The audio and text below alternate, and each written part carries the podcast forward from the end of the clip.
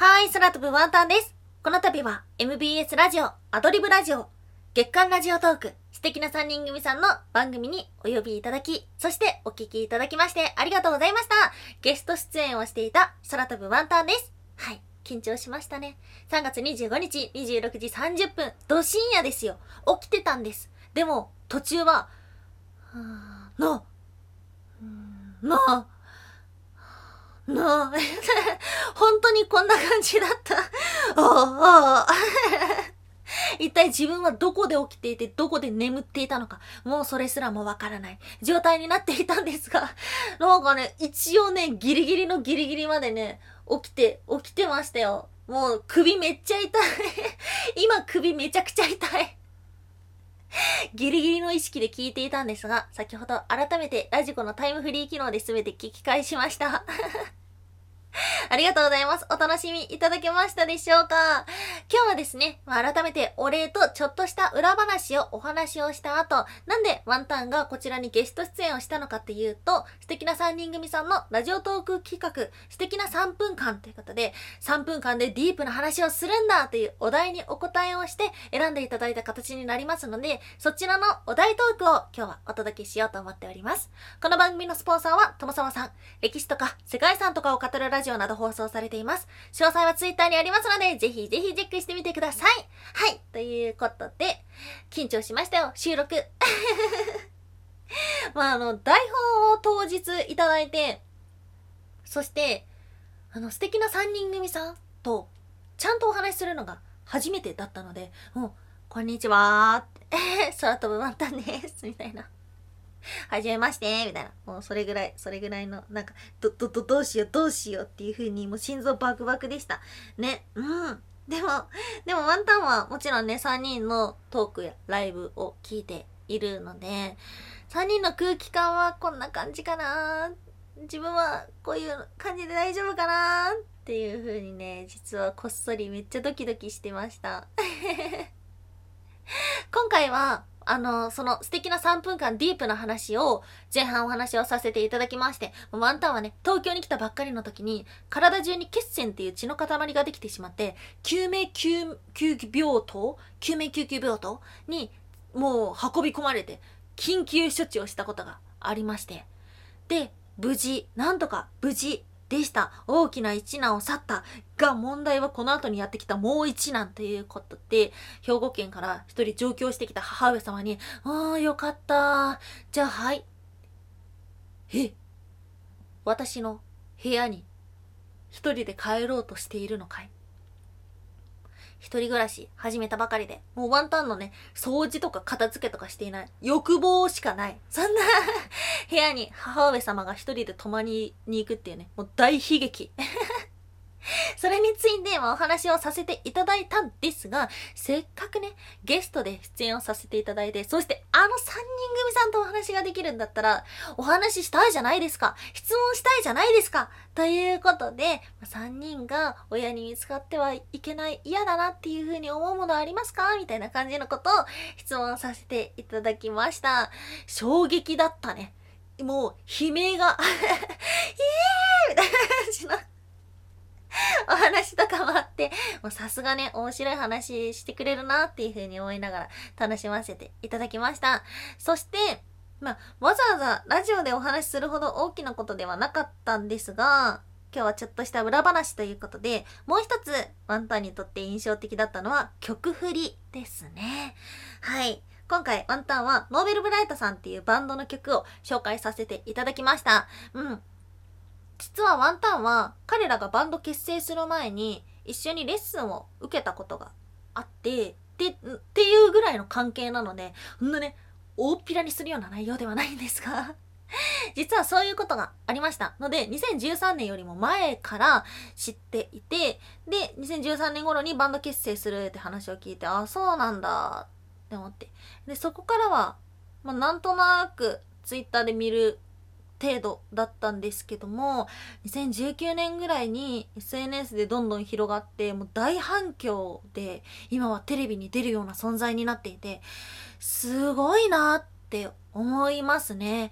それだけ継続してきたっていう強さがありますよね。うん。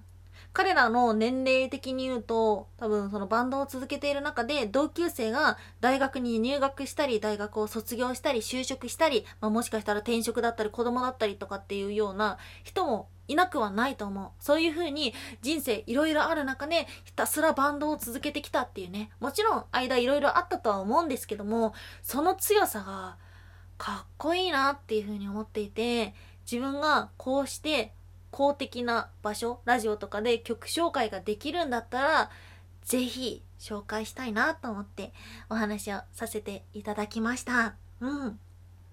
なのでね、引き続きワンタンもファンとして彼らの活動を楽しみにしています。はい。そんないろんなことが、いろんなことを心の中で思っていたんですけども、最近ね、よくラジオトークでお話しさせていただくのが、ワンタンラジオトーク始めて約2年ほどですね。最初の1年ぐらいは本当に一人で黙々やってる感覚で、もしかしたらその時から自分のこと知っていてくださってた方ももちろんいるとは思うんですけども感覚的にはもう一人で黙々やってる感覚でいてあの誰かにいいこととか悪いこととか共有し合えてるっていう感覚が正直あまりなかったんですよね。でも続けていて、この1年半年ぐらいの間に、ワンタンさんの放送聞いてますって言ってもらえたりとか、あとはライブ開いたら遊びに来てくれたりとか、そういう風にして、この嬉しさとか、もっとこうすればよかったな、みたいなそういうのとかを共有できる人がいるっていうのがすごく嬉しいなっていう風に思っています。今回は、まあ、ゲスト出演っていうような形だったので、次はね、ワンタンとして ゲストの方をお迎えできるようになれたらいいなっていうふうに、こそっと思っています。はい。改めまして、この度はありがとうございました。はい。そして、今から後半はですね、まあワンタンが一体どんなトークを 繰り広げた結果 MBS ラジオ、あの、こちらのね、ゲストお呼びいただけたのかっていうのを、まあ、改めて聞いていただけたらと思っております。ワンタンにとって一難去って、また一難。まさにこういうことだな、みたいな内容となっておりますので、ぜひ肩の力を抜いてお聞きください。救命救急室で、命は助かったけど、心は死んだ。どうぞ、空飛ぶワンタンです。実は死にかけたことがあります。体中に血栓という血の塊ができてしまって、脳みそや心臓に飛んだら機能が止まってしまう。そんな状態でした。かかりつけのお医者さんのところで異常が見つかって、総合病院に進められて、そこからはあっという間でした。ここでは処置しきれないので、もっと大きな病院に行きます。一切動かないでください。そして、家族を呼んでください。いやいやいや、家族兵庫なんですけどって言ったら、ご両親、どちらかでも呼べないですか？それを聞いたときに、あ、自分は今助けられているのと同時に、死ぬ準備が始まってんだな。なんていう風に思いました。大きな病院に行って処置をしてもらって、結果的には無事でした。今も元気です。が、まあ、当時は大変で、ER 病棟をですね、母上と再会したのは緊急外来で再会しました。まあ、涙の再会みたいなのはなかったけど、どうなるかと思ったわーっていう母上の声を聞いてですね、まあ、大きな一難を無事超えたなーなんていうふうに思っていました。が、問題はこの直後にやってきた一難。ああ、じゃあお母さん帰るわ。はい。差し出される右手。求めてるものは、そう、ワンタンが東京で勝ち取った自由が詰まった我が家の鍵。その瞬間、自分の部屋の様子が頭の中を駆け巡りました。あれが走馬灯というものだったのかもしれません。ワンタンのお部屋には、当時、私は東京に来たばかりで、友達も少なく、ある一つの癒しがありました。それが、大量の BL 漫画。しかも、もう大量、すごい量。本棚とかそういうレベルじゃない。あちこちにぶちまけられた男たちの花園。